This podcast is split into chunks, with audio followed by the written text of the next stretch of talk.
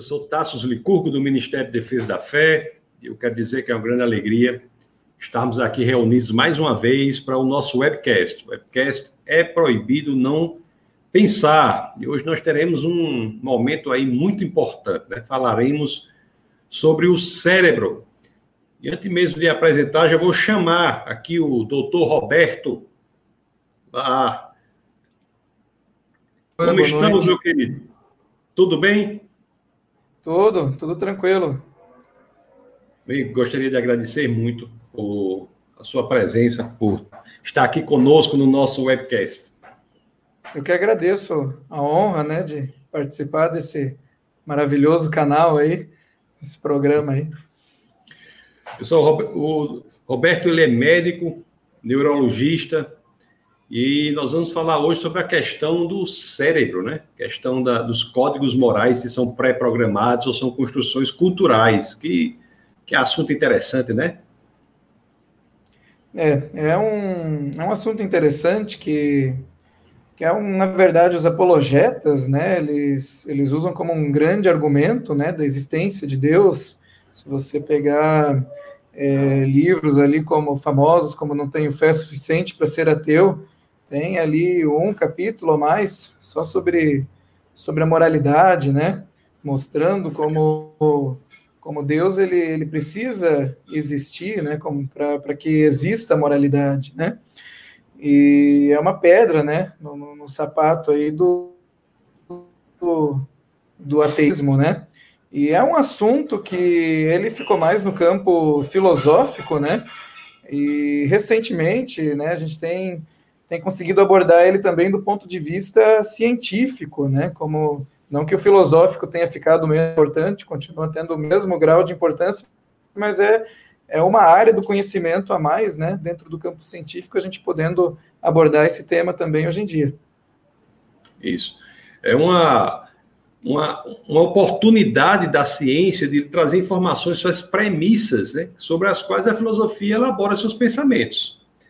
Mas antes de nós continuarmos, deixa eu só falar com as pessoas que já estão conectadas aqui conosco. Já legal, estão legal. conectadas. Nós temos aqui muita gente, temos o Ciro, o Ciro ele é pontual. Já estou presente, a paz do Senhor. Pai do Senhor, Ciro. Temos Ciro, que é o, o grande chefe internacional aí, viu? Você vê pela roupa dele aí. Ó, o Judson, Judinho, Pai do Senhor a todos. Juntos é uma figura maravilhosa, Roberto. Você precisa conhecê-lo qualquer dia. Ele está em São Paulo agora, mas eu acho que está chegando aqui. Estou falando de Natal. Você está em Curitiba, não é isso? Estou em Curitiba, isso. Olha aí, olha aí. Ele disse que lá está 22 graus, você falou? Antes? 22 graus, aqui está quente, né? Para a gente está ah, calor. É... Ah, aqui, aqui em nós, o 22 graus, lá em nós, o povo usa gorro, usa cinco ou seis camisetas, uma por cima da outra. É, mas para a gente, quando vai aí, é sofrido também, né? Ainda bem que aí no, no litoral aí tem uma prainha, né? Gostosa. É. Olha o Orlando aqui. Orlando é meu filho, está acompanhando. Graça e paz, Orlando. Legal. Orlando é alto nível, é alto nível esse homem. Ó, o Leonardo. Pessoal, Leonardo, é bom, eu sempre peço isso para vocês colocarem de onde são também, né? Para que a gente veja que as pessoas de vários lugares do Brasil que estão acompanhando eu sempre, eu sempre peço para fazer isso. E também compartilhe o link. Tudo, agora compartilhe o link para que mais e mais pessoas sejam atingidas. É, informa aí ao pessoal que você conhece. Olha o Marciano aqui, Leonardo, falei do Leonardo, boa noite, Marciano, graças, boa noite, Marciano. Temos a Lucielma Domingos, graça e paz, seja muito bem-vinda. A Marília está aqui também, muito bem-vinda, Marília. Olha aqui o Marcones, Marcones, Graça e Paz. Marcones aí, que é o grande advogado aí. Roberto, né? Mas você, Roberto, não está precisando de advogado, né? Ele não faz tudo. É que nem advogado e, e médico, né? Que é, o, que é o meu caso, são, são, duas profissões que a gente espera, né? Nunca precisar, né? é, mas quando precisa é bom ter uma pessoa, né? A gente está aí. Honesta e competente, como você na área da medicina e o Marcos aí na área do direito também. Temos outro advogado também aqui, o Marciano, ó, falou, é advogado também. Então, vários advogados aqui, pessoas top também, Legal. viu? Olha o Franklin, grande Franklin, alto nível. Daniele, a Daniele me deu um. Ontem, ela, ela me deu um presente, um negócio daquele da.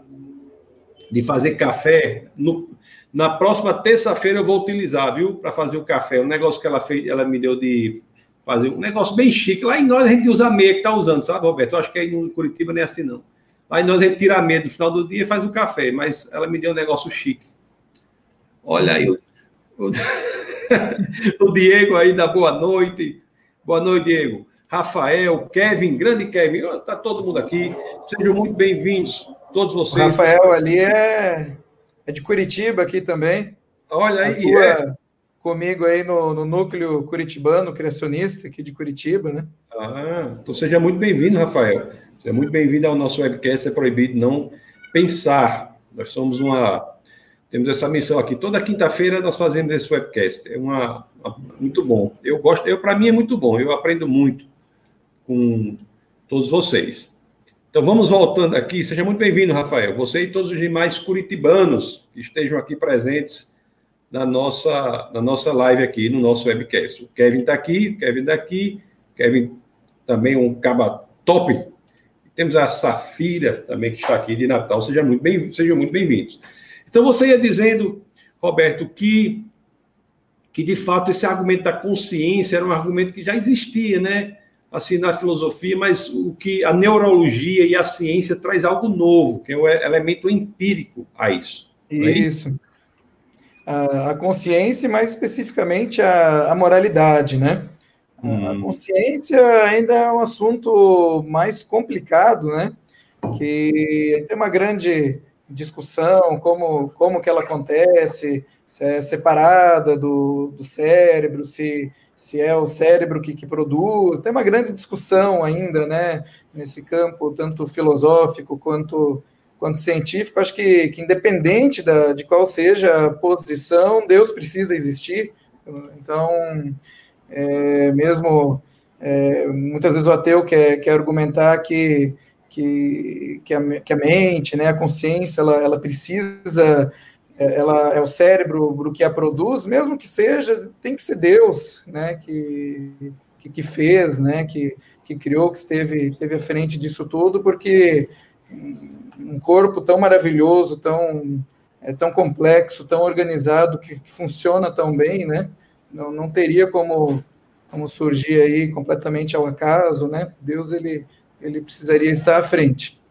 E tem bastante advogado aí também. Eu sei que tem algumas áreas, principalmente nas ciências humanas, né? Que nesse assunto da, da moralidade tem algumas distinções, né? Tem conceitos diferentes, né? É, tem o conceito de moralidade, tem um conceito, um conceito também de ética, né? Tem um conceito, às vezes, de, do culturalmente aceitável. Dentro da área né, da, da biologia, para a gente não, não existem essas diferenças, né? só para não gerar nenhuma confusão de conceitos, é tudo, para a gente é tudo, tudo a mesma coisa, né? Aquilo que, que a gente consegue observar do ponto de vista biológico, né? Isso para a gente é, é, é, o, é a moralidade, né? São decisões que a pessoa toma de ordem moral e o que uhum. você se interessa é pelo elemento biológico associado a essas decisões. Isso, moralidade, né? É, também outro desafio a gente poder conceituar exatamente, né? Mas é como se fosse um conjunto de, de regras e comportamentos, né? Que, o, que os humanos é, possuem, né? E que os, né, principalmente os cristãos, usam como argumento dizendo que isso é inato, é inerente ao ser humano, né? Então vai muito além do que só um conjunto de regras e comportamentos que você segue, né? é, como se fosse é, algo aprendido e você vai e segue e obedece, porque é o que falaram que tem que fazer, né? O cristão, ele argumenta que é algo inato, algo inerente, né, ao, ao ser humano. E, e, o ateu, ele, ele tenta argumentar que é justamente o, o oposto, né? Que como isso teria né, surgido, como teria é, evoluído sem, sem Deus, né? é, programando e, e, e, sendo esse parâmetro né, do que é certo, do que é errado, né? Então o ateu ele ele argumenta é, que seriam são normas culturais que foram se desenvolvendo, né? Ao longo do tempo e, e, a gente vai aprendendo essas normas, essas regras são passadas de, de pai para filho e, e, que se não existissem essas normas, essas, essas regras na cultura, não existiria qualquer senso moral, né? Moralidade não, não existiria, né?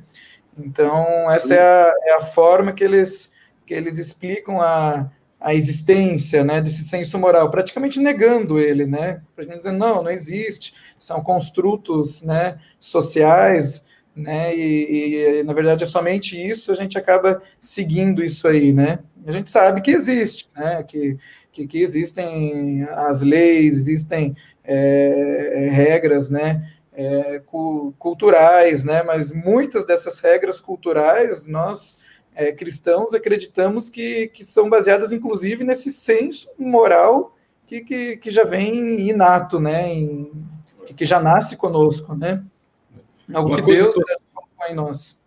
É, uma coisa, uma coisa importante também, antes de nós entrarmos mais na questão do cérebro mesmo, é que uma coisa é o princípio moral, uma coisa é como o princípio se expressa, né? às vezes a, a, expressão do princípio moral ela, ela pode sofrer uma variação cultural, de cultura para cultura. Por exemplo, o, a, a, regra moral da, de ser cortês, de ser cordial, de cumprimentar o outro, esse é o princípio moral, mas de cultura para cultura isso pode variar, né? Isso, tem, isso. É, tem culturas que as pessoas se cumprimentam apertando a mão, outras uhum. se dobrando assim, né? Se, se fazendo assim, isso. assim, outro, é. Mas então a gente está falando aqui do princípio moral. Será que esse princípio Isso. moral ele é uma construção cultural ou será que existe algo pré-programado no homem para agir de acordo com a moralidade? Nessa é questão? É, porque existe uma questão também, até é, cada vez mais em alta, né, nas, nas, nas discussões por aí, é, que implica numa questão que às vezes é, as pessoas tomam o conceito né, de, de moralidade o, e o relativismo, inclusive o princípio, né? É, ah, mas numa cultura é aceitável, sei lá, usar drogas, agora é, lícito, né? Que do ponto, que, do ponto de vista do princípio sempre foi considerado né, como, como um ato imoral, né? É, ou a poligamia é cultural, ou estupro é, é culturalmente aceitável neste país, né? Então, e, ou seja, neste país isso seria um comportamento moral. É, dentro da área da, da, biologia, a gente estuda que existem alguns é, comportamentos, né, que eles independentemente de ser culturalmente aceitável ou não, ele é imoral. E outro comportamento, independente dele ser incentivado ou não, ele, ele é moral, né? Existem alguns princípios que são universais, querendo eu segui-lo ou não, né? É o fato, e também tem que fazer a distinção entre o que é legal e o que é moral. Nem tudo Isso. que é legal necessariamente é moral. É? Isso. É? Uhum. Então vamos lá. Nós temos esses dois duas visões de mundo. Para a visão de mundo materialista, ateísta, naturalista, a moralidade na humanidade é uma construção cultural. Mas para uma visão teísta cristã, uhum. principalmente cristã, isso é algo que Deus coloca no homem, é algo que provém de Deus. Mas nós temos uma passagem nas Escrituras, né? Uhum lá em Hebreus, no livro de Hebreus, que o autor de Hebreus. Hebreus 8, 10, quiser colocar aí. 10, deixa eu colocar para você, deixa eu colocar aqui. No livro de Hebreus, nós temos uma, uma, uma passagem que eu acho que é importante para que nós entendamos qual é a perspectiva cristã sobre o tema. Né? As escrituras dizem assim: ó, Esta é a aliança que farei com a comunidade de Israel depois daqueles dias, declara o Senhor. Porei minhas leis em sua mente e as escreverei em seu coração. Serei o seu Deus, eles serão o meu povo. Então, aí nós temos nas Escrituras uma, uma passagem que, em que nós somos ensinados que Deus ele coloca leis morais em nossa mente e em nosso coração. E como, é, e como é que isso, a experiência médica, a experiência biológica, né, pode trazer subsídios para que nós possamos investigar se esse é o fato? Então, aí é a questão que, que eu gosto, né? Sempre que fala é, na Bíblia aí de, de mente ou de coração, né? É, hum. Coração normalmente está se referindo, né, a, a mente também, né, a parte mais sentimental, né, a parte mais das, das emoções, né, humanas, né, que também acontecem, né, na, na nossa mente. E isso aí é uma, uma grande antecipação científica também é, da Bíblia. A gente sabe que, que a Bíblia contém algumas, né, antecipações científicas.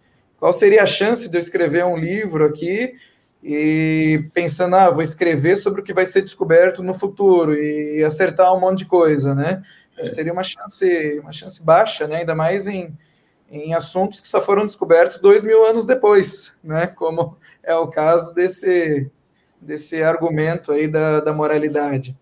Era uma discussão que ficava mais no campo filosófico, né? Que nem a gente falou no início. É, ah, mas a moralidade não existe até que alguém faça algo imoral contra você, aí ela existe, né?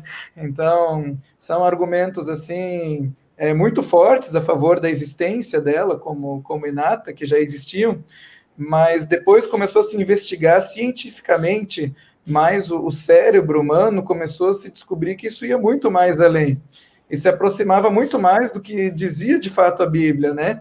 De que esses princípios morais, Deus já ele, colocou, ele escreve na nossa mente, escreve no, no nosso coração, né? E, e essa, essas descobertas, elas já começaram já no alguns séculos atrás, na verdade. Foi no ano de 1848, aconteceu um, um caso muito interessante. Muitos aí já, já conhecem a história, mas, mas eu vou contar que é uma história muito curiosa. No ano de, de 1848, um jovem ali de aproximadamente 25 anos, chamado Phineas Gage, ele estava tava, tava ali no seu trabalho, que era. Ele trabalhava numa empresa de construção de ferrovias nos Estados Unidos, e ele ele tra trabalhava ali, ele era muito conhecido pelas suas capacidades de liderança, de, de companheirismo, né? Ele era ali é, um, uma pessoa muito organizada, né? Ele, ele, ajudava todo mundo, era um cara exemplar, inclusive ele tinha sido promovido como capataz, né? Ali do, do, do trabalho. E para construir as ferrovias, eles tinham que, que abrir muitas vezes espaços pelo meio das rochas. E aí eles usavam dinamite para explodir as rochas. E certa vez esse camarada aí, o Phineas, ele foi empurrar com um bastão de ferro a, a dinamite lá para o meio da, da rocha e acabou explodindo. Isso foi ali nesse ano de 1848. E o, o, bastão de ferro, ele voou contra o rosto dele, que nem se fosse uma bala, né? Velocidade de um projétil. Entrou aqui por baixo do, do osso zigomático é, esquerdo dele, atravessou por trás do olho e foi sair aqui por cima. Voou longe ainda, a, barra de ferro, voou quatro metros ainda de, de, distância essa barra de ferro, ele caiu inconsciente no chão, mas para surpresa de todos, alguns minutos depois ele acordou, levantou e ainda saiu andando, né? Uma coisa incrível assim, né? Surreal. Mas, claro, ele precisou ser internado ali às, às pressas, passou por por algumas cirurgias. Essa aí é uma imagem, né, do que aconteceu. E a recuperação dele também foi espetacular. Quatro meses depois do, do acidente, ele estava completamente é, recuperado e, e, as pessoas ali viam que ele não tinha sofrido praticamente nenhuma sequela. Né? Ele tinha perdido a visão do olho esquerdo, mas tinha todos os outros sentidos preservados. A inteligência dele estava completamente preservada. Os movimentos do corpo, todos preservados, memória, tudo ali e, mas não passou ali muito tempo, o pessoal começou a perceber que, que o Phineas que eles conheciam não era mais a mesma pessoa, parecia que ele tinha uma coisa estava diferente, não era mais quem eles conheciam, tinha mudado.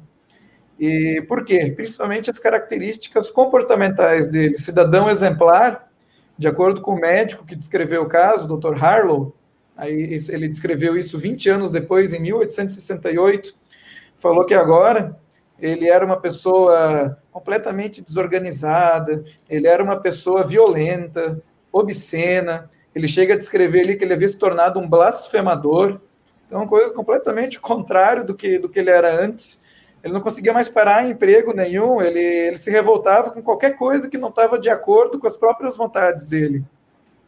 E aí, depois que, que ele morreu, ele acabou indo trabalhar no.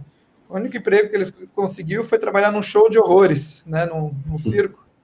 Que ele mostrava, levava o bastão dele, mostrava cicatrizes, tudo que tinha acontecido.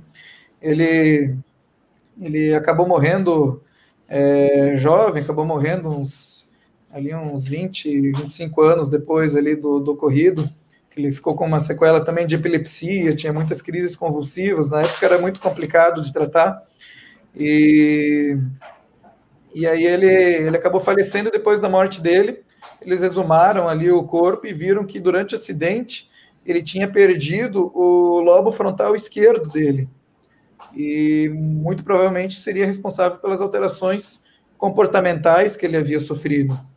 E aí começou-se a estudar mais, né? E começaram Roberto, a fazer. Roberto, eu li essa história num livro. Acho que faz muitos e muitos anos isso. Eu acho uhum. que não sei se eu era adolescente. Aquele livro, eu acho que é Oliver Sacks, né?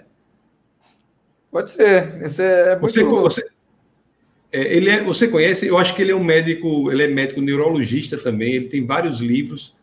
É, e muito interessantes. Eu li essa história no livro de Oliver Sacks e ele demonstrava realmente. A... Não lembro agora a profissão Oi? dele, não, não lembro qual que é, mas, mas é, é assim, dentro da, da área da medicina, da psicologia, é uma história assim, muito conhecida, né?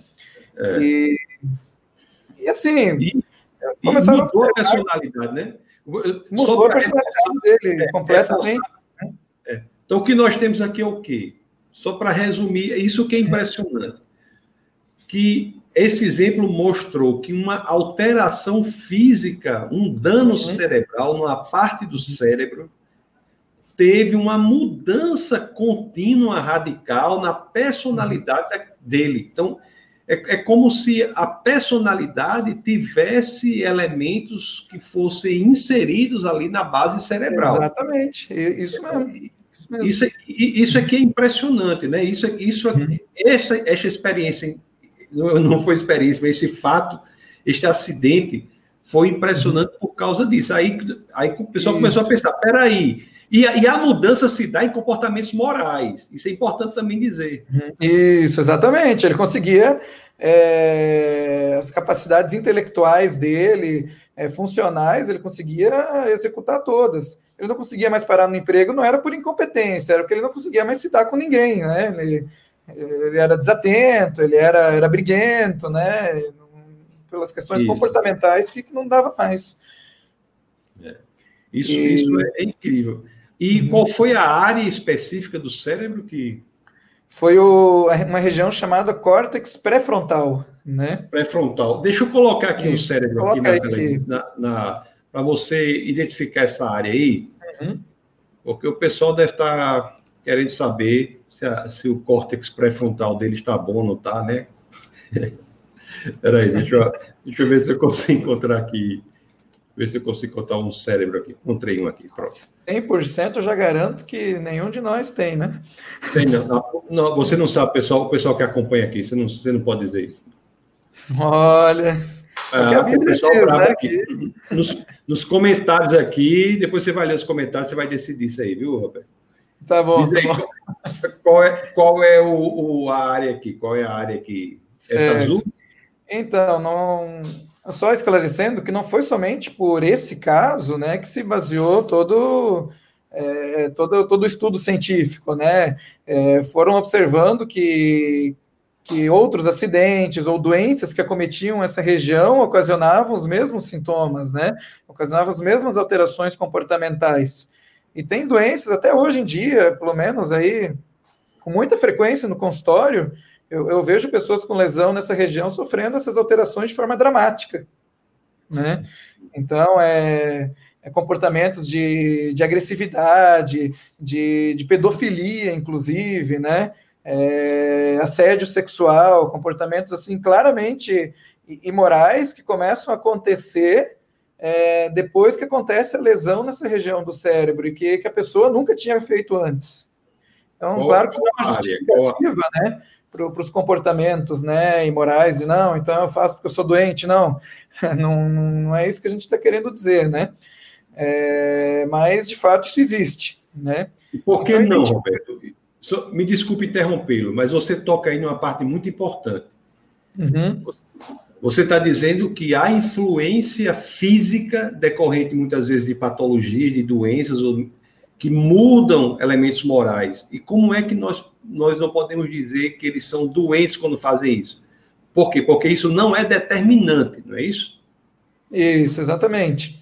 Tem algumas. O que a gente percebe é o seguinte: que quanto mais assim é, uma vida assim moral a pessoa teve antes, poder, poderíamos dizer assim, quanto mais ela alimentou a mente dela com coisas boas, quando ela, ela passa por essa lesão, menos ruim é o comportamento depois, né? Isso, isso existe.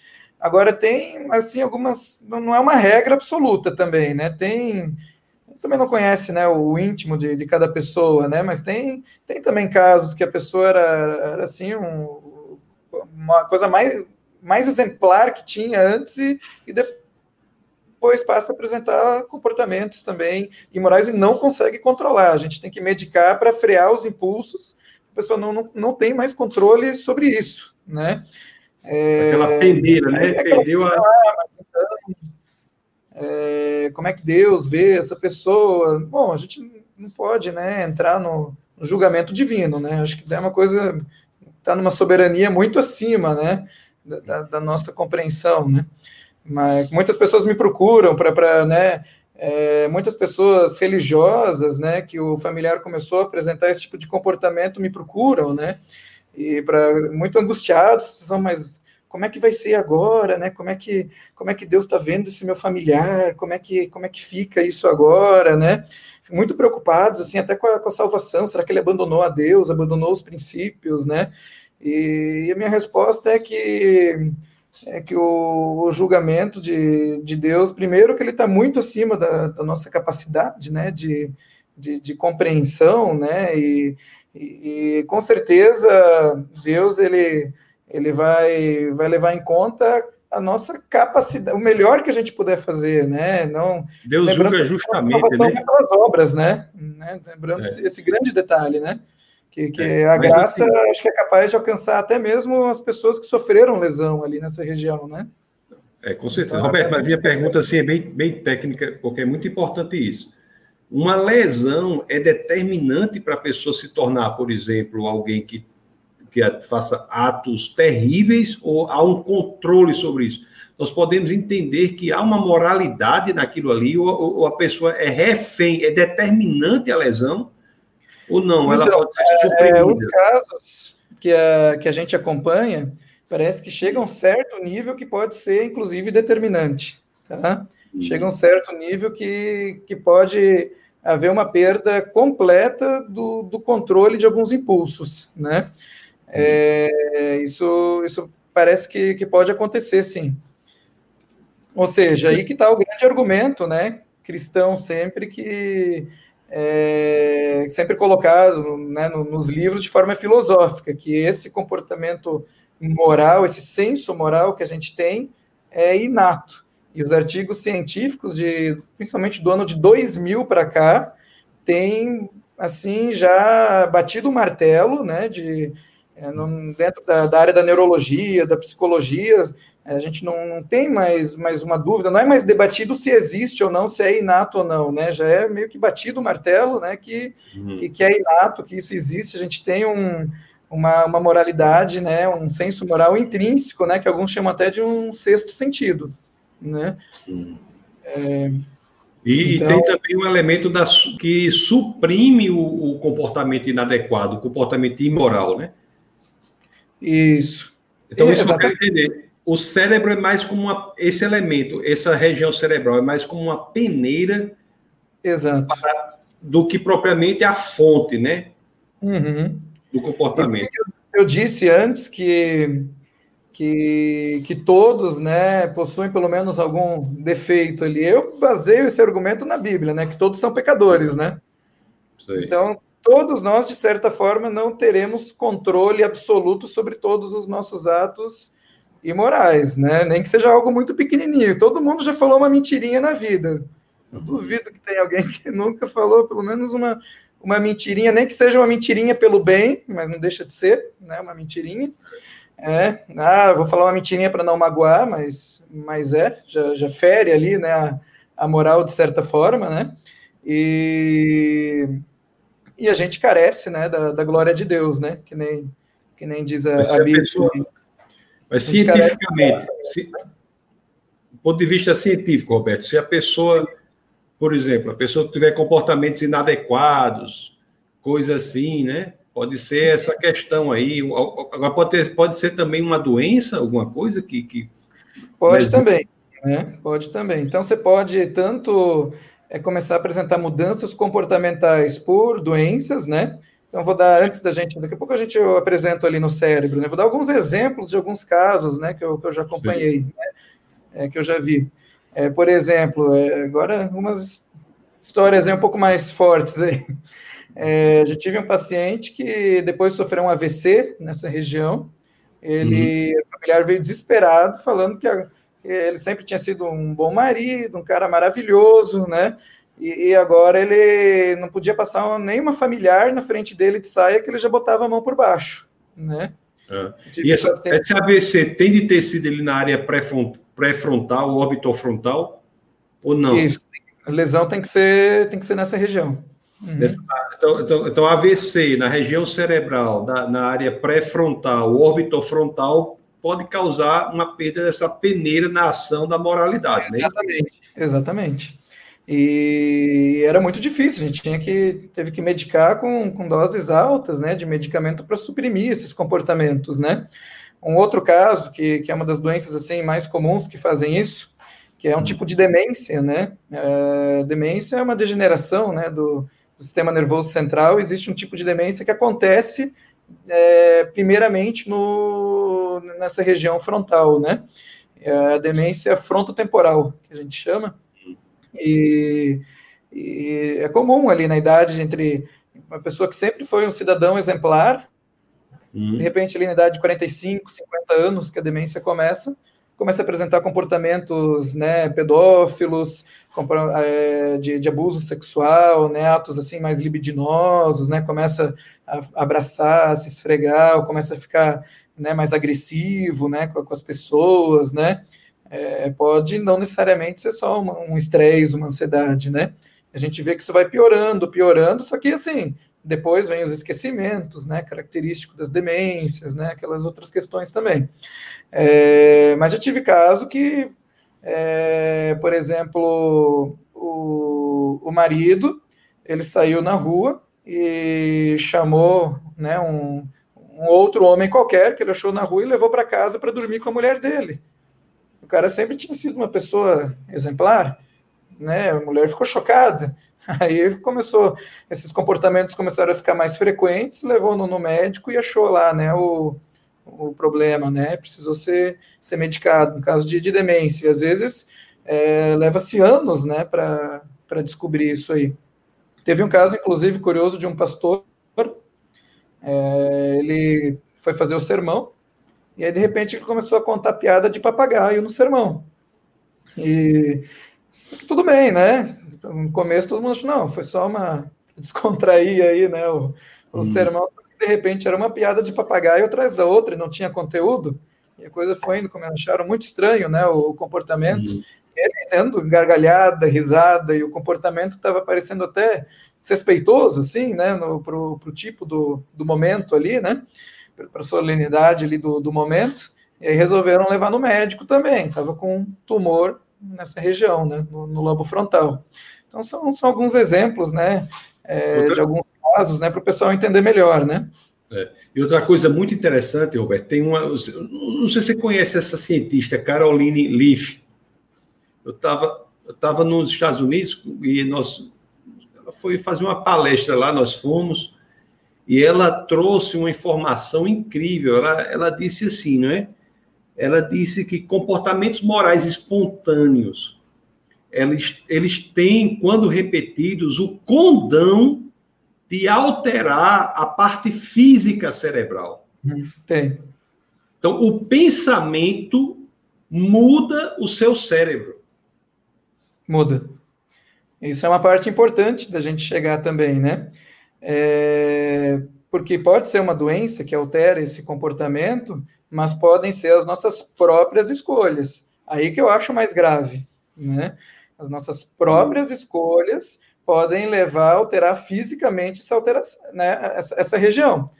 Né? Que uma coisa curiosa, por exemplo, dos casos que a gente observa, que quando ocorre lesão nessa região, a pessoa não fica com dificuldade para qualquer tipo de comportamento, fica com dificuldade para comportamentos morais. É aí que está o grande argumento né, do inatismo moral. Né?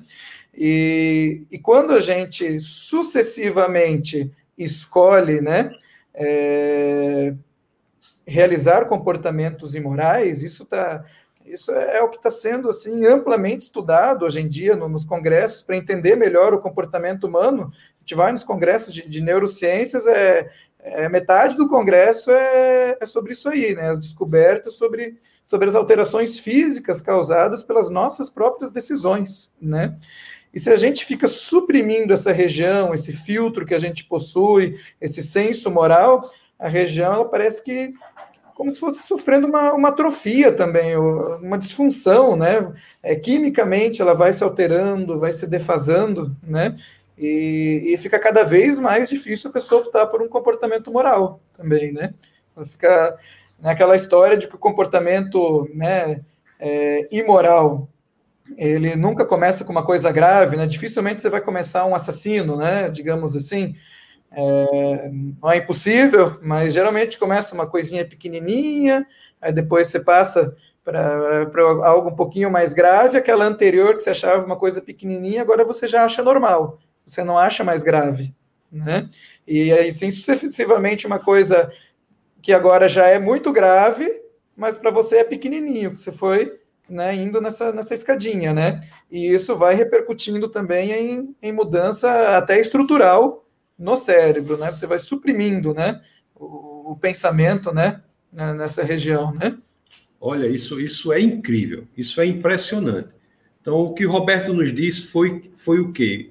Disse que essa estrutura cerebral, ela pode ser alterada, claro, por uma lesão, pode ser alterada por uma doença, isso vai alterar o comportamento moral e precisa de tratamento quando isso ocorre, mas também essa estrutura cerebral, ela é alterada quando a pessoa tem repetidos pensamentos e decisões moralmente erradas.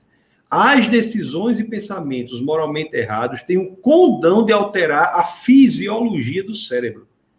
Isso é, isso é impressionante. Isso. Esse é o um segundo argumento, assim, extremamente forte do inatismo moral, né?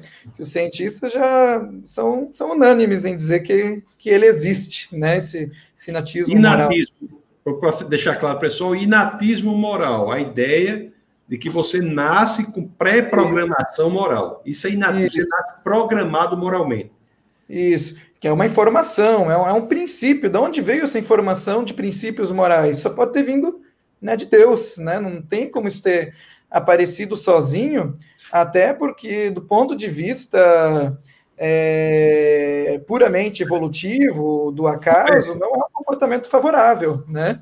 Roberto, antes de nós entrarmos aí, uhum. como estamos falando da questão dos pensamentos que alteram o cérebro, vamos fazer só a relação com a Bíblia para ficar ah, nesse vamos momento. Lá, mostra aí o, os textos aí.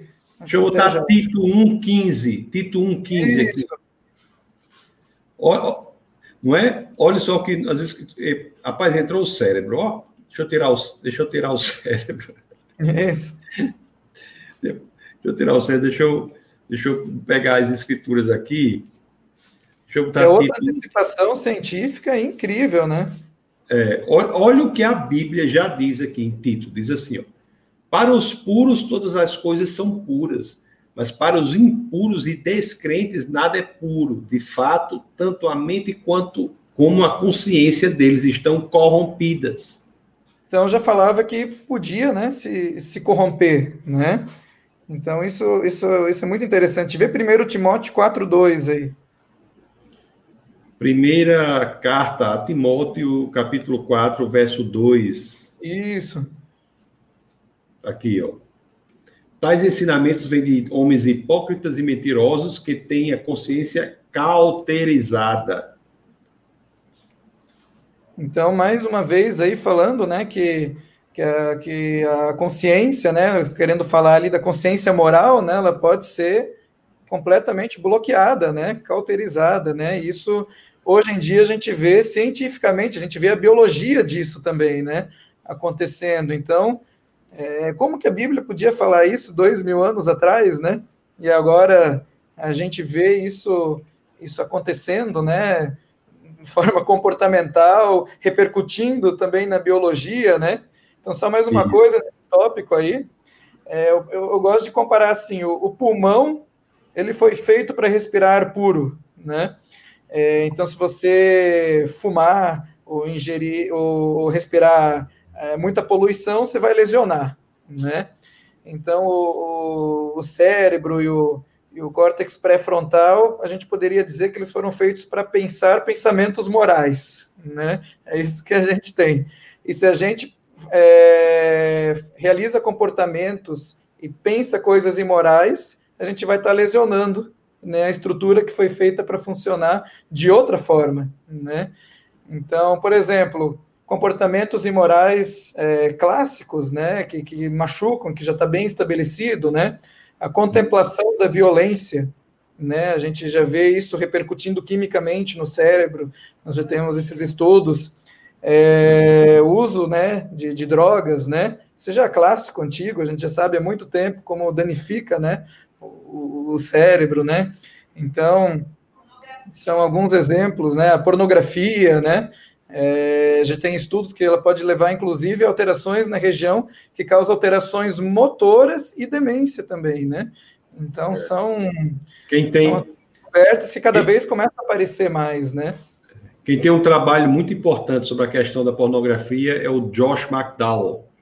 Ele, ele tem um, quem quiser essa área aí, estudar essa área, ele tem um trabalho muito importante sobre, sobre isso aí. Então, se é pornografia, que dirá então estupro, né? E, e é. né, adultério, que são muito, né, digamos assim, socialmente mais graves, né? Agora vamos entrar nessa parte como, como esse entendimento de que, pela própria experiência, né, nós temos é, a relação entre o cérebro e a moralidade, como isso aí é um desafio para os evolucionistas. Mas antes uhum. de chegar lá, é, Roberto, eu só quero registrar aqui a presença de tantas pessoas, né?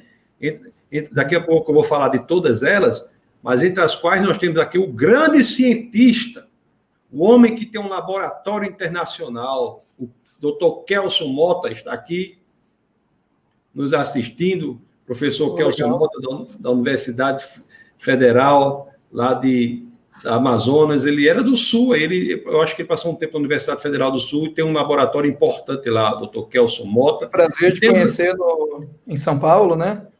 Foi, você conheceu o Kelson, teve uma reunião com o Kelson em São Paulo. E temos aqui também o grande Otângelo Graço. Otângelo Graço, ele, tem, ele é um grande debatedor aí na, na seara internacional aí, viu? Pessoal pessoal lá debate forte com ele aí, o Altângelo Graça, que é, um, é suíço, mas é naturalizado aqui, eu não sei se é naturalizado, mas mora aqui no Brasil há muito tempo, a família Legal. brasileira, pessoa muito querida. E, e todos dois já foram aqui, já fizeram parte dessa, da, do, do webcast, e no próximo ano vou convidá-los novamente. Daqui a pouco eu vou ver, tem várias pessoas importantes aqui, rapaz, assistindo a live aqui, o pessoal está gostando bastante, e vocês vão colocando as perguntas aí, que ao final nós vamos ler algumas, tá bom? Eu quero só agora entrar com, aqui no assunto da por que, que essa ideia é um desafio para a evolução. Bom, é... desafio primeiro, né? Porque é, a moralidade, ela não, digamos assim, ela não, não bate, né? Com com, a, com os pressupostos da teoria da evolução, né? Que o indivíduo mais adaptado, né? Ele ele vai se dar melhor, vai proliferar melhor os seus genes, né? Então a gente tem uma série de dificuldades. Por exemplo, é, a monogamia, né? Um, um princípio universal aquela entra naquela questão, ah, tem países que a poligamia é, é culturalmente vista como permitida, mas isso não, não quer dizer que, que a torna moral, né? É, como que a monogamia, por exemplo, favoreceria o indivíduo a proliferar os seus genes, né? O altruísmo, a generosidade, como favoreceria você, né, em meio à sociedade, né? Então, é, são grandes é, obstáculos aí, né, é, para a teoria da evolução e que falam muito a favor, né, do é, da existência, né, de, de Deus aí, né? E outra, outra questão importante, que quando a gente é, fala de princípios morais, aí onde que a gente encontra eles já milenarmente, né? Na Bíblia, né? Palavra de Deus, né? É um, é um, é um livro, assim, que enaltece muito essas características, né? É, humanas, já trata, que nem a gente mostrou aqui, como algo inato ao ser humano, que pode ser corrompido, algo que vem de Deus, né? Então, é, outro golpe aí, né, no, no, ateísmo, né, porque, porque é algo que, que, já, que já, já é milenar, né, já, já é dito já há muito tempo, né. E... Em, relação a, em relação à evolução, a questão é que as decisões morais, de índole moral, muitas vezes não são as melhores decisões do ponto Exato. de vista da competição, do ponto de vista Exato. da sobrevivência. Então, é, é por isso que, que a identificação no cérebro de que nós temos elementos que buscam ou que fazem com que de, decidamos moralmente não pode ser fruto de um processo evolutivo, porque a evolução levaria para outro lado, para decisões que são muitas vezes decisões de destruição, decisões de, de, é, é de de destruição do outro para que o mais adaptado sobreviva. Então, tem, então, isso é um desafio muito grande, esse estudo, para a Isso, e aí se a gente, se a gente pegar e, e observar, né, é, hum. o que os evolucionistas vão dizer a respeito, os ateus, né, vão dizer, não, mas é porque para viver em comunidade, né, é, essa característica ela, ela precisou é, é evoluir para que porque era melhor, né? As comunidades é, que tinham né, a, a, moral, elas elas tinham mais vantagem sobre as comunidades que, que não eram morais, né? É um ponto que a gente precisa abordar.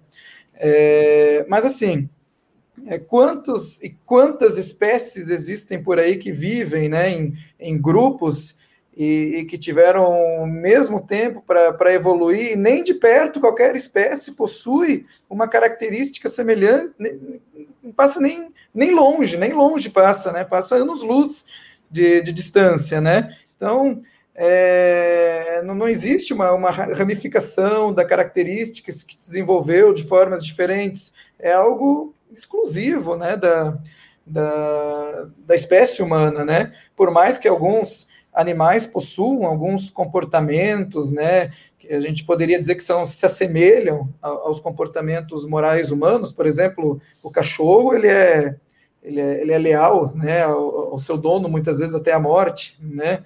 É, o, o gato ele, ele é higiênico, por exemplo, não precisa ensinar a fazer a, as fezes, a, a, urina, né, suas necessidades, né, que ele já faz automaticamente, ele faz na caixinha de areia, né, mas são comportamentos mais instintivos do que racionais e, e sentimentais, né? Isso já é bem estudado também. Como que o comportamento moral ele se constrói, né? No ser humano, que ele, ele é uma mistura do que do, dos sentimentos, que, é, que sentimento é diferente de emoção. Sentimento é a capacidade de você compreender, né? De você saber qual é o significado da sua emoção, né? É, é um resultado de você conseguir refletir, de você conseguir avaliar a consequência das suas atitudes, né, raciocínio, né, é, então, é, valores, né, valores não tem explicação, tipo, ah, o senso de justiça, o, a, o medo do julgamento dos outros sobre a sua atitude, né, fidelidade, né, são, são valores, né, pureza, né, muito complicado de, de explicar. né, a, a, a, origem né, desses, desses valores. E é um, a moralidade ela, ela se constrói, a decisão moral, ela leva todos esses fatores em consideração. Então, é algo muito grande, algo muito complexo. Não tem é, é nenhum animal que, que passe é, anos-luz perto de, de, dessa característica. E aí vem a questão: ah, mas então a, a moralidade beneficia na sociedade humana. Não, não beneficia nem na sociedade humana. O comportamento moral ele não é benéfico, porque os estudos da psicologia já mostram claramente que o comportamento imoral é, é, ele é vantajoso mesmo com a gente vivendo em sociedade.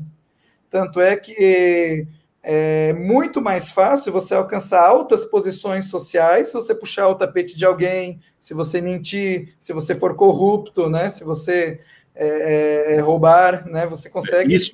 É, chegar longe muito mais rápido. Né? Isso registrando, num mundo em que Deus não existisse, né? Então, assim, num mundo sem Deus, na visão evolucionista, agir dessa forma seria mais vantajoso. Seria mais vantajoso. E, inclusive, na sociedade que a gente vive, tem pessoas completamente imorais que, que, que são pessoas que são consideradas psicopatas também, que psicopata não é somente aquele cara que vai lá e mata outro. Tem a psicopatia no âmbito da pessoa que é capaz de fazer um mal para alguém, mas não sentir culpa por isso, né? E, e a gente tem é, psicopatas ocupando altos cargos de empresas, né? Na política, né? Às vezes até em igrejas, né? Ocupando cargos, né? Existe, infelizmente, né? E isso aí. E, e essas pessoas se dão bem, né? Elas, elas se dão bem com o comportamento imoral delas, elas conseguem atalhos, né? Para ir mais longe, né? Então, então não tem por que a moralidade ter se desenvolvido sem a existência de Deus ter colocado isso no ser humano. Eu, eu diria que muito da organização social que a gente tem, com leis e, e tudo, vem desse princípio moral que Deus colocou em nossa necessidade que a gente tem que foi Deus que colocou de viver de forma ordenada. Né? Porque quem consegue claro. subterfúgios para escapar disso parece que se dá melhor, né? Pensando deixando... de forma né, de sucesso no mundo, né? É, só deixando bem clara essa distinção. Quando você diz que as pessoas se dão bem, isso é que a gente sabe que, que a vida dessas pessoas não tem paz, é uma vida horrível, entendeu? Uma vida de muito, muita angústia, muito sofrimento Exato. interior de um vazio muito grande. Então, quando ele. Isso. Só para esclarecer, Roberto, o que você disse, para não ficar nenhuma dúvida. Então, as pessoas claro. que estão então, quando eles se dão não bem. Não tem nada que compra essa, essa paz, essa, essa espiritual, é. né? Isso é. não, não tem Mas preço, no mundo né? sem Deus, a lógica é. seria essa, né? E os animais não tem isso, né? Se você pega o homem e o chimpanzé, o, a, o lobo frontal humano é três vezes maior do que o do chimpanzé. Exatamente, três vezes maior. Isso é um abismo, né? É, a comparação que a gente poderia fazer seria a mesma coisa que o, digamos, o sistema nervoso é, central de uma lesma comparado com a de um rato, né? Então, essa é a diferença do, do chimpanzé para o ser humano, né? Então, só que olha a diferença, né, no, dentro da escala evolutiva, né, de uma lesma para um rato e do chimpanzé para o ser humano.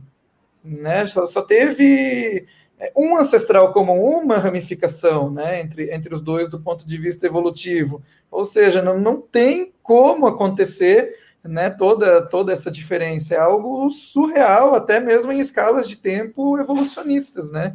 É algo absurdo. É. Então, pessoal, em vez de você se referir a uma pessoa, chegar assim, você é imoral, não diga, você diga, você é detentor de uma área pré-frontal, orbitofrontal pouco desenvolvida. Pode, pode xingar assim, não pode, Roberto? Pode, pode ficar mais. É... Fica mais chique, né? Mais chique, fica mais chique, é. né? Superioridade intelectual. É. Ô, Roberto, agora veja bem, uma coisa importante para nós vermos é o seguinte: nós vimos que né, o elemento central ali o elemento do cérebro, ele pode trazer comportamentos morais importantes e uma alteração nessa parte aí seja por doença, por lesão ou por pensamentos imorais que alteram essa parte do cérebro, fazem com que a pessoa tenha mais e mais uma personalidade imoral. Mas uhum. quem está assim diante de Deus, não, tudo pode mudar. Com certeza, eu acredito então, nisso. Pronto. Acredita, né? Então, esse aspecto é que nós temos que que deixar bastante claro, né? Nós temos que é por, é por isso que a, a, conversão, né, é falada como nascimento de novo. Deus é capaz de alterar tudo. Mesmo um cérebro cauterizado, Deus pode chegar e mudar tudo. Exato. Deus é o criador de, dos céus e da terra, né? Então é muito importante é, nós termos essa dimensão também, né? Isso. Eu penso que mesmo quando, né, principalmente quando isso foi fruto das nossas escolhas, né, que a gente chegou nesse hum. ponto, Aí a gente, né, Deus ele entra, faz o milagre, a gente vive pelo Espírito, né? E aí é o que diz ali, né, Paulo também, eu não sou mais eu, né? Agora Cristo vive em mim. É isso, é esse resgate moral, né? Que, que pode ser feito, né? É, às vezes eu, eu, vejo que eu vejo que muitas, né, muitas pessoas oram pelos familiares, às vezes que sofreram uma lesão, né? E às vezes essa mudança não ocorre, né? Deus ele pode fazer um milagre também, mas muita, mas Deus ele, ele sabe também. Eu digo para confortar essas pessoas que, que não foi uma escolha, não foram sucessivas escolhas da pessoa que levaram a, a essa lesão, né? No caso de uma doença, né? Então, é, aí muitas vezes é, é, a gente tem que confiar na graça mesmo, né? Que, que, vai, que vai alcançar todos. A gente não pode julgar Exatamente. a pessoa doente. Então, orar por ela e crer que o Senhor. Orar por ela, né? É ajudar, é curar, ajude né? a controlar os seus impulsos, fazer os tratamentos que eles vão ajudar, né? Na maioria dos casos a gente consegue controlar, sim, né? Esses, esses comportamentos. Às vezes é difícil, mas a gente consegue chegar lá. É. Muito bom. Roberto, estamos aqui já 10 horas quase, nós vamos até 10 e 20 mais ou menos. Deixa eu só fazer a constatação das pessoas que estão aqui. Novamente, rapaz, tem muita gente aqui. Tem muita gente aqui. O pessoal está gostando aí, viu? Gostando Bom. aí. É um tema, rapaz, esse é um tema interessantíssimo, um tema recente, né? Essa, a, o, a parte do. Sempre se falou, assim, muito comum se falar das, da questão psicossomática, né? Da psique uhum. alterando a questão somática do corpo.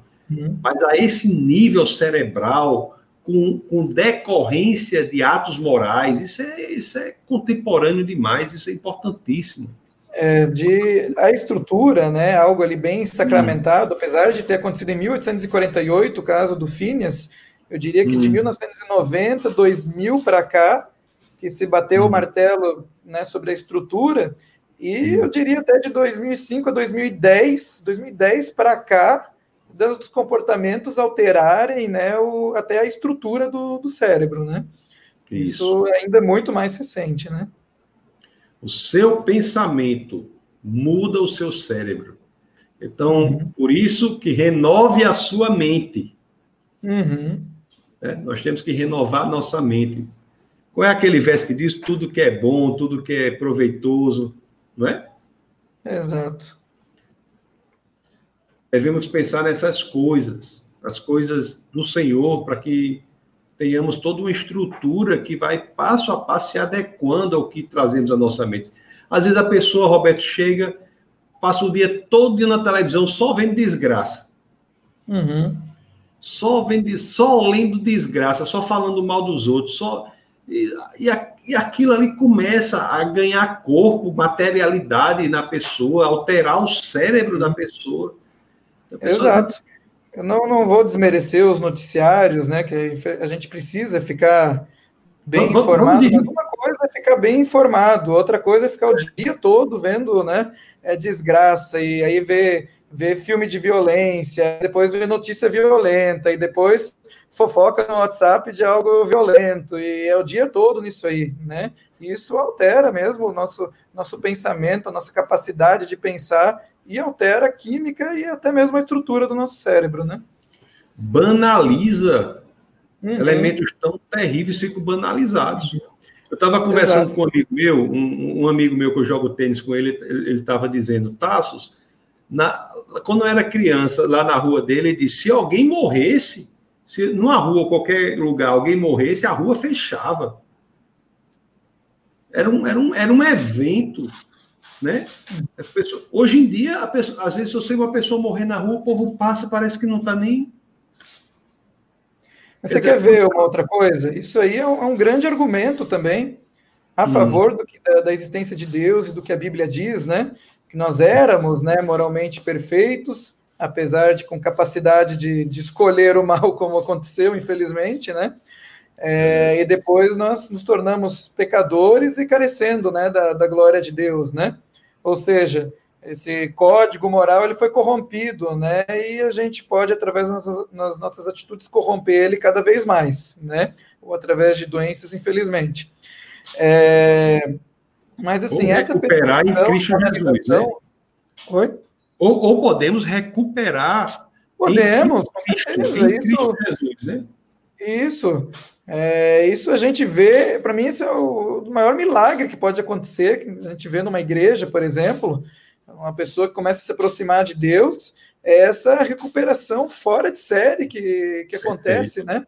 Isso tem testemunho aí, botar no, no YouTube, em qualquer igreja, vai ter de forma absurda, né? E, e isso é algo incrível, não tem remédio para isso, não existe. Né? E, a, Isso... e o interessante, sabe o quê? Que, que as universidades não estudam o, os departamentos de sociologia, antropologia, em alguns lugares, deviam estudar em seus núcleos como é que há uma transformação tão grande. Isso. É, é muito interessante isso, né? Na, na, na medicina, a influência da, da espiritualidade, da crença em Deus, né? dos comportamentos morais, os benefícios disso, né? até mesmo do, do estudo né? da, da, da Bíblia, né? Da, da, oração, tem estudo até mesmo de oração intercessora, né? falando do benefício, não de você que está fazendo oração intercessora, mas para a pessoa que, que, que você intercedeu, né? É, vendo a pessoa que recebeu oração intercessora melhorando de forma estatisticamente significativa né, superior à pessoa que não recebeu oração intercessora, né?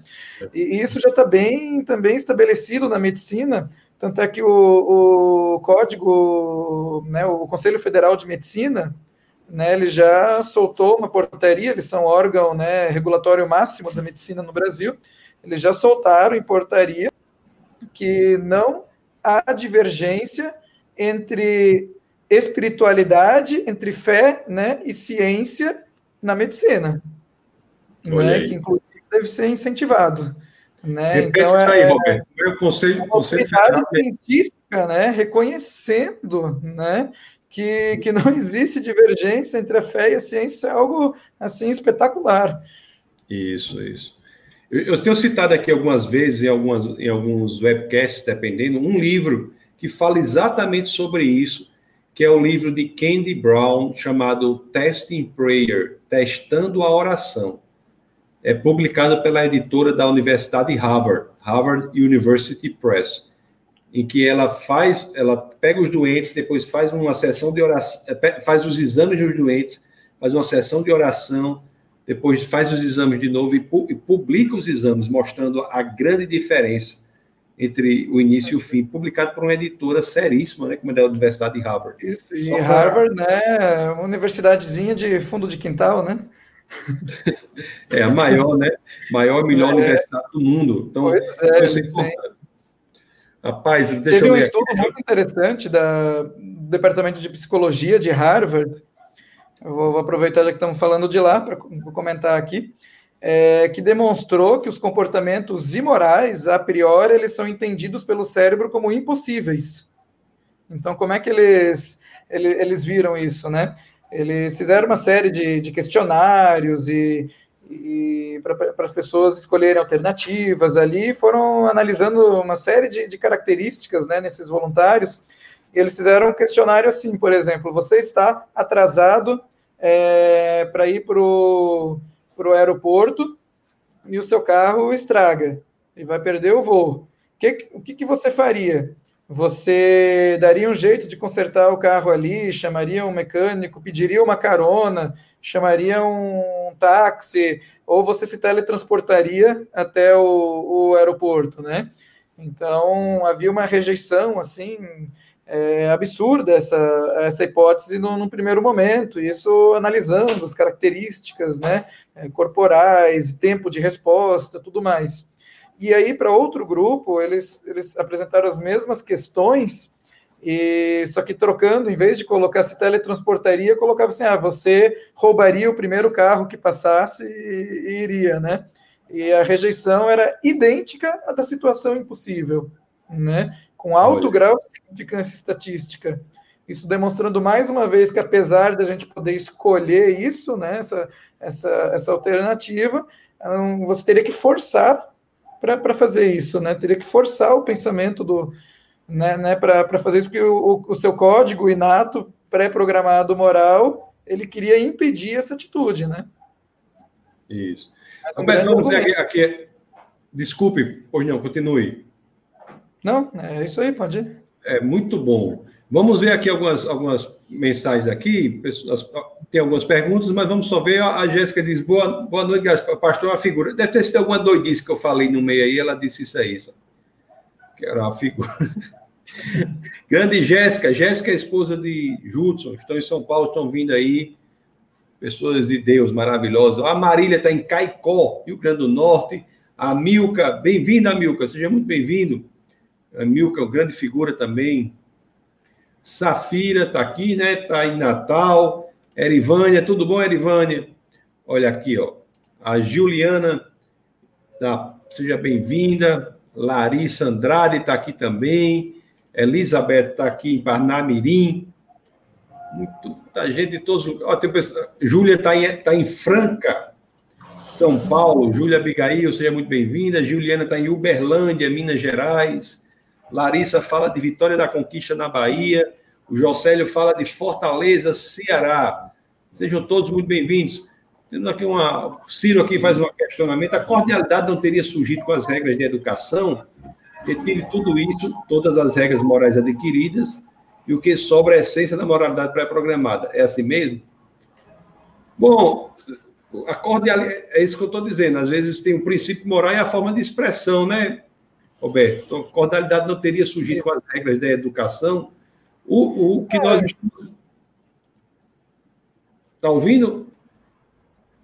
O que é o, o princípio é, moral de ser cortês, de ser cordial, né? um princípio da moralidade, mas as regras da educação faz, nos informa como esse princípio deve é ser isso. expressado. Exato. Isso aí. Não é isso? É isso aí. Tem, é, tem, tem, lugar, Ciro, que a, cordialidade você aperta a mão do outro, tem outro que você apertar a mão é descortês, mas, mas, mas você tem que ser cordial de outra forma. A cordialidade é a mesma, a expressão da moralidade que é diferente. Tem lugar na Rússia que um homem dá um beijo a outro homem, lá em nós, se fizer isso, é um problema seríssimo. É. Tem, tem, tem, São formas né, de expressar o princípio, né? É, é. É. Vamos ver aqui, Marcela dá boa noite a todos. Boa noite, Marcela. Marcela, grande Marcela. Ela, Marcela e o pai dela, Serrano, acompanham aqui. Serrano é uma figura, grande jogador de basquete, Serrano. Ele deve estar por aqui, capaz de aparecer daqui a pouco aí. Olha, diz assim, ó, live, Juliana diz assim, live muito esclarecedora, tanto no sentido espiritual e científico, olha aí. Ciro, doutor Roberto, o senhor já ouviu falar no trio Ternura, composto por Paulo Queixada, Naldinho do Mereto e Brinquedo do Cão? Será que eles tiveram lesões cerebrais? Acho que esse aí não, acho que esse trio aí não deve estar na literatura é científica de Harvard, não, né, Roberto? É, acho que você leu, você leu algum artigo aí na, na, em Harvard que falava do trio Ternura, Paulo Queixada, Naldinho de Mereto e Brinquedo do Cão. Esse Ciro é uma figura, meu amigo. Esse Ciro é uma figura. Olha, o Carlos Serrano diz aqui, ó, como me sinto privilegiado a participar desses momentos tão ricos. Tá vendo aí, Roberto? Você... Legal. Aqui o Kelson, né, que eu registrei, um grande abraço para o Kelson. Juliana novamente está aqui, aí ele fala de outra coisa, o Otângelo está aqui, a Vitória diz que aula, aula muito boa, aula muito boa que você deu aí, viu, Roberto? Fantástico, maravilhosa mesmo. Você que conduziu aí. É, e Juliana está mandando essa lá para papai assistir. Dani, Dani, manda essa live para o é, papai de assistir. Aqui é o, o pai de. Juliana Lacerda, deve ser irmã de Dani. Ah, Pois é, manda aí, manda aí para a família toda assistir, pessoal. Juliana, deixa gravada essa live, por favor. Juliana, todos os nossos webcasts aqui são gravados, tá? Não se preocupe, não precisa é, não precisa agir com agressividade, né, Roberto? Não. não que ela fez isso, mas ela não precisa ficar com raiva, viu? Olha aí o, o córtex aí. Mas ficam todas lá, só é você ir lá no defesadafé.tv, tá bom? Então, todas os, todos os webcasts ficam gravados lá, o pessoal acompanha depois. O Carlos Serrano, que eu falei para você, que é o pai de Marcela Serrano, disse assim, essa carga moral que trazemos de forma inata, o meio que o indivíduo vive, pode interferir? Com certeza, né? Com certeza o meio pode interferir, uma das formas de interferir é através das doenças, né? E outra hum. forma de interferir é com aquilo que a gente absorve né, do meio, seja de bom ou de ruim, né? De bom, né, você vai, vai até melhorar, né? Você pode aprender é, regras é, até morais, né? Aprimorá-las, né? E do mesma forma como você pode destruir aquilo que tem, né? O meio interfere, né, Roberto? Mas não é determinante. Né? Exato. Mesmo que a pessoa viva num meio imoral, é capaz né, de superar Sim. tudo isso, resistir a tudo isso e ser uma pessoa extremamente moral. Principalmente se entregar sua vida ao Senhor, né? Porque o Espírito Exato. de Deus caminhará ele com ele. vai dar as forças, né, a capacidade de andar no meio de tudo isso. Isso, isso aí. Olha o que o Diego, Diego faz aqui, ó. Pastor, eh, na realidade, doutor Roberto, aí existem estudos que alegam que os chimpanzés são sensíveis ao sofrimento de outros chimpanzés. Os cientistas alegam que isso seria o precursor da moralidade humana. Procede? Então, os animais, principalmente o, os mamíferos, né, eles possuem emoções, né? Eu tenho é, três gatos aqui. É, se quando eu tô, eles percebem quando eu não estou bem, eles, eles sabem se eu, se eu fizer algum mal para eles ou se eu estou fazendo bem, né? Então, os animais, eles, eles possuem emoções, mas aí que está a grande diferença, né? É você ter emoções e isso ter algum grau de, de percepção do, do meio é bem diferente de ter sentimento, né? De a capacidade de você saber interpretar de forma completamente racional, significativa, né? de poder avaliar essa situação, né, do, do porquê exatamente você está sim, né, sentindo isso, você está tendo essa, essa emoção, né? Aí já são coisas completamente é, diferentes e que a gente pode afirmar que os animais eles eles não possuem, porque é algo que não envolve apenas o sistema límbico, né, que seria uma estrutura ali responsável por gerar essa reação da emoção. Envolve toda uma estrutura complexa de, de raciocínio, né, de, de reflexão, né, de, de memória, compreensão das coisas, né, então é algo que vai envolve praticamente o cérebro inteiro, né, para você conseguir é, todas as áreas são ativadas, né, para você conseguir ter um sentimento, né. Então, animais têm emoção, mas não tem essa reflexão sobre a emoção. E é interessante, Interessante, viu, Roberto, que, que nas escrituras, quando Deus ele cria é, o universo e tudo que há, né, ele usa o verbo bará, quando cria uhum. o homem, usa o verbo bará, e também quando cria os animais, que eu chamo de animais almáticos, ele também usa o verbo bará. Então, são, são uhum. animais que se relacionam, relacionam emocionalmente com, com o homem, né? Exato. Mas é, mas não tem o sentimento. Essa é a distinção importante que o doutor Roberto fez aí. Uhum. Muito bom. Deixa eu ver mais aqui algumas perguntas. O Ciro, o Ciro faz uma, mas eu acho que ele já respondeu. Marcelo diz: Oi, pastor, é Clebinho. É Clebinho, é o, é o esposo de Marcela que está aí. Ô, Clebinho, rapaz, muda essa foto. Não está esquisita a foto para ser Clebinho, doutor? Deixa eu ver aqui. Veja aí essa foto aí. Da esposa dele. Ele aparece com a foto da esposa dele, dizendo que é Clebinho. E aí? Olha aqui. Olha, rapaz, apareceu, apareceu aqui o Moche Vasconcelos e diz: manda um abraço para mim, Bispo Moche Vasconcelos. Isso aí é alguma coisa com você? É, é alguma brincadeira com você? É, Roberto? Acho que não, hein? Não sei. Também não sei o que é isso, não, bichinho. Ah, manda, ah, é o nome dele, né? Bispo Moshe. É, é para mandar um abraço ah, para ele. Então, é, Bispo Moshe Vasconcelos, aí vai um abraço para você, viu? Um abraço meio e acredito doutor Roberto também, né, doutor Roberto? Vamos nos... Isso, um abraço aí, né? Vamos nos associar nesse abraço. Vasconcelos. Sinta-se abraçado aí por todos nós. Sim, todos nós. Tá vendo? Temos que ajustar o óculos, né? Para enxergar é, aí. É. Eu pensei que era, Vou ter que colocar o óculos. Sim, eu pensei que era alguma coisa. Mas um abraço, bispo. A Marcela fala, aê, pastor. Biologia diz assim, excelente, ó. Biologia informativa, veja bem. Uma pessoa ter esse nome, biologia informativa, é porque é muito boa na área. Né? É. Olha, olha aqui o que Daniel pergunta. Diz assim, ó, vejo muitas pessoas, vejo muito que as pessoas falam sobre crianças que demonstram desde muito cedo atitudes imorais, a exemplo de maus tratos em animais, etc. Será que isso pode ser encarado como uma carga moral inata? Pergunta interessantíssima, hein, Roberto? Aí é a questão da influência do meio, né, também. É, uhum. porque desde que a mãe ela está no, no processo de gestação, é um dos momentos mais importantes, que é quando essa estrutura está sendo formada também, né? O córtex pré-frontal. Então, tudo que acontece durante a gestação vai repercutir, vai passar, né? A Bíblia até fala, né, que o, ali, é, ali, ali, nos Dez Mandamentos, né, fala que no, alguns comportamentos, algumas atitudes imorais vão gerar maldição até terceira e quarta geração, né? Eu acredito muito que tem a ver com esse fator aí, é, genéticos, esses comportamentos imorais também na psicologia. A gente tem a transgeracionalidade, né?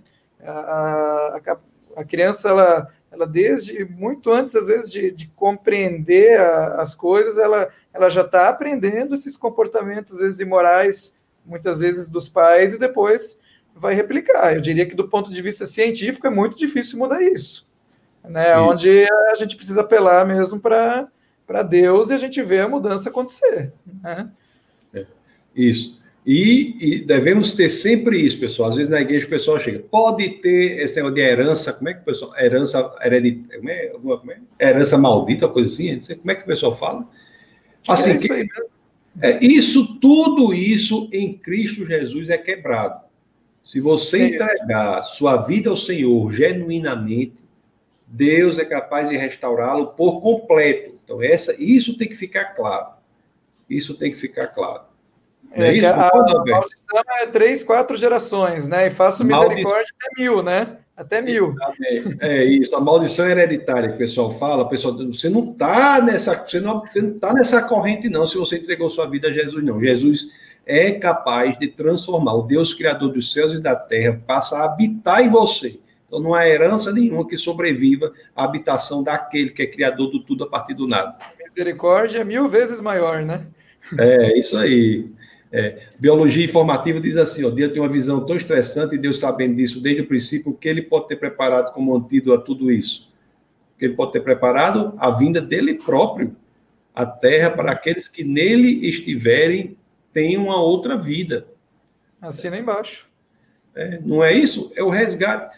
Você veja que Deus nunca nos abandonou. No dia da queda, que está lá em Gênesis 3, em Gênesis 3, 21, o que é que diz lá? Que Deus foi e vestiu o homem.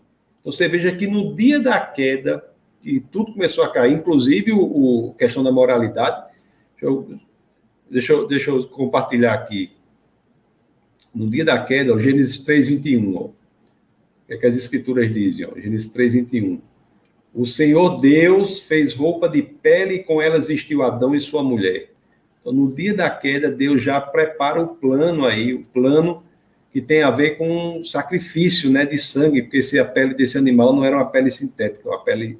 Então, no dia da queda já há algo que aponta para o sacrifício perfeito em Cristo Jesus, em quem nós temos a reconstrução completa, né? Então, isso aí é muito bonito isso aí, né, Roberto? Que Deus fez por é. nós, né? Aliás, essa, o que a Bíblia fala da, da queda ali, é, hum. isso é outra antecipação científica, né? Que é outra pedra no, no sapato aí do ateísmo, né? É, não podia terminar a live sem falar isso, que que se fosse fruto né, de, de mudanças evolutivas, né, moralidade, a gente estaria uhum. caminhando cada vez para uma sociedade mais justa e perfeita, né? E, na verdade, o que a gente vê é acontecer justamente o contrário, né? Não precisa ser nenhum gênio, só pesquisar no Google estatísticas aí, até mesmo é, você lembrar da, da infância, né? Você vai ver como parecia que as coisas eram melhores, né? Ainda vendia fiado, né? Hoje em dia já, já não acha mais, né? Então só vai é, as notícias ainda tinha metade do jornal de notícias ainda era reportagens, coisas boas. Agora não tem mais espaço, tanta coisa ruim que acontece, né? Tá? Então a gente vê um decréscimo, né? As estatísticas mostram isso, né? A moralidade ela desaparecendo e isso é compatível, né? Com, com a queda humana, né? o ser humano se afastando de Deus e perdendo essa característica cada vez mais. Inclusive Jesus falou, né? que o amor se esfriaria, né? Então, o que, que ele está falando ali do amor é, é a base, né, do, desse senso moral, né? Então, é, é uma característica, a gente vê isso acontecendo, outra antecipação, uma profecia, né, que o amor se esfriaria, uma antecipação científica, a gente vê isso acontecendo, no período de apenas uma geração, a gente vê essa característica desaparecendo, né? Então, não tem animais desenvolvendo moralidade, ficando mais parecidos conosco, a gente que está virando animalesco, né? E realmente precisa urgentemente a gente estimular a sociedade, não só a gente buscar a Deus, mas a gente levar a Deus também para as outras pessoas, estimular as pessoas. Vai ter um benefício médico, né, de saúde, né? As pessoas terão um benefício de saúde e a gente vai ter um benefício social também, né? Que um monte de coisa ruim que acontece coisas ruins vão continuar acontecendo, mas um monte de coisa ruim, diria é, mais da metade, eu acho, de coisa ruim que acontece, que é fruto da maldade humana, seria revertida, né? Um Deus habitando né, no nosso coração e, e, nos tornando aí, deixando Deus agir e consertar os parafusos aí, né, que estão estragados, né, no córtex pré-frontal ali. Maravilha. Vou aqui só, só final, muita gente, o pessoal gostou muito. Olha, aqui o Rodrigo aqui de Caxias do Sul. Benção a live, gostou muito. Pertinho aí de você, né? No Rio Grande do Sul, pertinho de você. Aí Rodrigo tá rindo muito com alguma coisa que foi engraçada de antes aí. Marcela também tá rindo muito. O americano, os Estados Unidos, o pessoal acha uma graça. Todo mundo, a gente no Brasil ri assim, kkkkk. Eles, eles acham. Em inglês fica engraçado a pessoa rir assim. Ó, o Moche aqui disse: olha, pastor, obrigado pelo abraço, pastor. E foi um abraço, Moche, que foi não unicamente meu, não, foi um abraço meu e do doutor aí. Foi todo, foi um abraço, um abraço verdadeiro mesmo, viu? Sou muito fã, assisto muito seus vídeos. Muito obrigado, meu querido. Muito obrigado, viu? Que Deus diz que Deus continue usando vocês. Amém. Juliana agradece. O Carlos é, o Carlos diz uma coisa importante, né? Aquela, aquela questão que você falou, né? As escrituras dizem: ensina teu filho no caminho que ele deve andar. Interessante ah. que as escrituras não dizem, né? Não dizem assim, ensina teu filho o caminho, ensina o teu filho no caminho. Você deve estar Exato. no caminho com ele. É muito interessante, né? Uhum. Enfim, Roberto, muita gente aqui, enfim, enfim. Eu vou fazer uma última pergunta, né? Aqui vou fazer a última pergunta e para nós encerrarmos aqui. Já passamos quatro ah. minutos da hora, mas enfim, tem o design inteligente. Eu conheço o rapaz que fez isso aqui, eu estava lá, né? Eu tenho uma pergunta: por que os ateus confiam na, su, na sua razão se para eles ela evoluiu da mente de um macaco por um processo irracional? Algum evoluísta respondeu isso? É, isso aí é uma pergunta, acho que, que eles que têm que responder, né? Por que, que eles. É eles confiam tanto, né? Não sei se já está acabando, não posso fazer uma propaganda aí? Ou... O próprio, o próprio, se não, você vai falar, fala propaganda do, do seu, do seu Instagram? É. Vai é falar. do Instagram. Vou, vou eu deixa eu o pessoal aí a seguir o, o, o, Instagram é Núcleo Curitibano SCB, né? Que é, aqui em Curitiba a gente é, participa de um projeto, né? Que é que é abordar o criacionismo e, e, a Bíblia, né, do ponto de vista mais científico, né?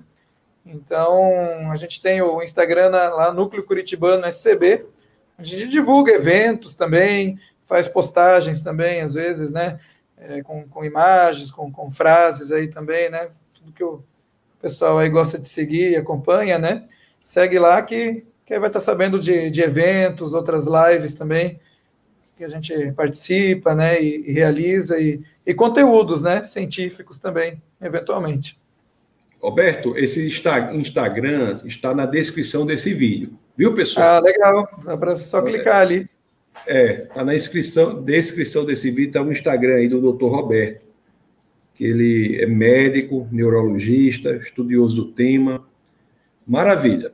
Então, essa pergunta aqui do design inteligente que ele fez, inclusive o próprio Darwin tem uma passagem no livro dele que fala sobre a, a loucura de você, né, você acreditar nos pensamentos do, do, do que são o, o, evolucionismo não busca a verdade. Então os pensamentos não, não, não têm é, que ser verdadeiros. É interessante, né, que é, do ponto de vista evolucionista, o acaso, que é burro, né, porque senão ele seria inteligente, né, então o acaso... Cego, cego, né? É, ou seja, o acaso ele precisa ser burro, mas ele foi capaz de, de gerar coisas, obras, né, é, extremamente mais inteligentes do que ele mesmo, né? Então. É... Roberto, eu queria agradecer muito a você por, por, sua presença. Deixa eu só ler aqui o que o Samuel diz. Ó, pode, pode, pode se dizer que vemos duas evidências do ser humano, uma evidência com moralidade positiva que vem da imagem de Deus, que está no homem, e outra da queda do homem com moralidade negativa. Pois é. É, é isso também. É. Roberto, eu queria agradecer muito a sua presença, o seu tempo, você é uma pessoa ocupada, mas encontrou esse tempo aí para que nós. E agradeço a oportunidade de estar aí com, com você aí, dos, dos webcasts aí mais famosos, né? Pelo menos no meio cristão, né? É uma grande oportunidade estar participando. Para mim, viu, Roberto, é uma alegria fazer esses webcasts, porque eu aprendo tanto eu aprendo tanto e tanta gente também acompanha, as pessoas têm gostado. Agora, vamos compartilhar, pedir as pessoas para compartilharem mais e mais. Roberto, me diga uma coisa, você não gostaria de, você, ou você, não sei se pode fazer isso, você tem alguma, algum contato da sua clínica, alguma coisa assim? Alguém que, ou você não... Eu tenho um outro Instagram, que daí dá para seguir, que é o casal.doc. É hum. meu e da minha esposa, que é médica também, é, é psiquiatra, Sim. então é mundo meio maluco, né? Tudo. Casal.doc. Você quer que eu coloque na descrição do vídeo também, Roberto? Ah, se, se você quiser, pode colocar, mas não há. É, é, então não precisa, não. Eu, eu, conheci Roberto, conheci a esposa dele em São Paulo, nós estivemos lá, pessoas maravilhosas, tive a oportunidade de bater um papo com eles lá. É isso aí, meu querido. Muito obrigado, viu, pelo seu tempo. a gente se encontre mais vezes aí, pessoalmente, principalmente, né? É, mais gostoso. Vamos combinar. Vamos combinar. Deus, Deus proverá outras oportunidades uhum. para que nós possamos bater um papo. Tá bom, meu querido? Vou... Um abração, então, para você e para todo mundo aí, viu? Foi um prazer estar aqui com vocês. Isso. Pois, Deus abençoe você, Roberto. A gente vai se falando. Obrigado, meu querido. Boa noite. Valeu. Descanse em paz. Um abração aí. Tchau. Meus queridos, vocês viram aí que maravilha o, o webcast com com o doutor Roberto, que coisa profunda, né? E temas importantíssimos, viu? Temas centrais, temas que foram é, colocados aqui, que vocês são contemporâneos esses temas. Então, sigam lá o Instagram dele, o Instagram dele está lá na descrição do vídeo, né? O Instagram do, do projeto que ele tem. Sigam lá, e se você não segue o Instagram Defesa da Fé, siga também, tá aqui, ó, arroba Defesa da Fé para você seguir, tá bom? É isso. Então, toda quinta-feira, às 21 horas, nós temos um encontro marcado aqui, nosso webcast. Deixa eu só ver um negócio aqui. Espera aí, que eu tô. O tempo está passando tão rápido que eu estou impressionado. Espera aí. Deixa eu só ver aqui o próximo webcast, que haverá uma pequena. Dia 17. Isso.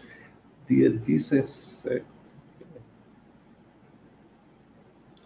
É, eu vou, eu acho que dia 17, eu não sei se vai ter um recesso dia 17, 24, 31, dia 17. É, eu vou ver. Eu ainda vou ver. Eu sei que eu sei, eu sei que vai ter o um recesso no, no, dia 24 é uma dia 24 de dezembro é uma é, quinta-feira nós teremos recesso, não teremos webcast. E no dia 31 de dezembro também não teremos webcast. Então, 24 e 31 não teremos webcast. Eu vou consultar depois para ver se o dia 17 também vai ter ou não webcast, mas nós iremos é, informar lá no arroba Defesa da Fé. Eu acho que. Deixa eu só, porque eu não estou vendo aqui direito. 18, 18. É, eu tenho que ver isso aí com mais calma. Tá bom? Meus queridos, muito obrigado pela presença de vocês. É, domingo agora, às 18 horas, não se esqueçam de acompanhar o culto, né? Sua pregação da palavra sobre o Evangelho de João. Desculpa eu ter passado um pouco do tempo, é que sempre o tempo nosso é 10 e 20, são 10 e 31. É isso. Deus abençoe. Vou colocar aqui nas, na, na tela aqui a oportunidade para quem quiser poder é, contribuir com o ministério. Né? Você sabe que, que a contribuição financeira é importantíssima para a manutenção do ministério e também para a expansão dos trabalhos. Então, se você é, tem sido alimentado por este ministério, pelo Ministério da Defesa da Fé, que envolve um grupo de pessoas, né? É um, é uma, um projeto que muitas pessoas estão envolvidos, envolvidas, então contribua financeiramente. Você está você é conectado conosco, está alimentado conosco, faça parte desse movimento, tá bom? Você tem aí esse web, esse QR Code aí para fazer o Pix, e ao final eu deixo aqui o número da conta também. Se assim você sentir o direcionamento de Deus para isso, quiser, quiser estar conectado conosco e contribuir para que esse trabalho cada vez cresça mais. Então, Deus o abençoe grandemente, tá bom?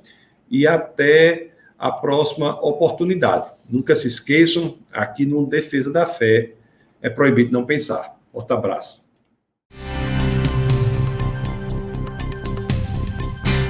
Essa foi uma produção do Ministério Internacional Defesa da Fé, um ministério comprometido em amar as pessoas, abraçar a verdade e glorificar a Deus.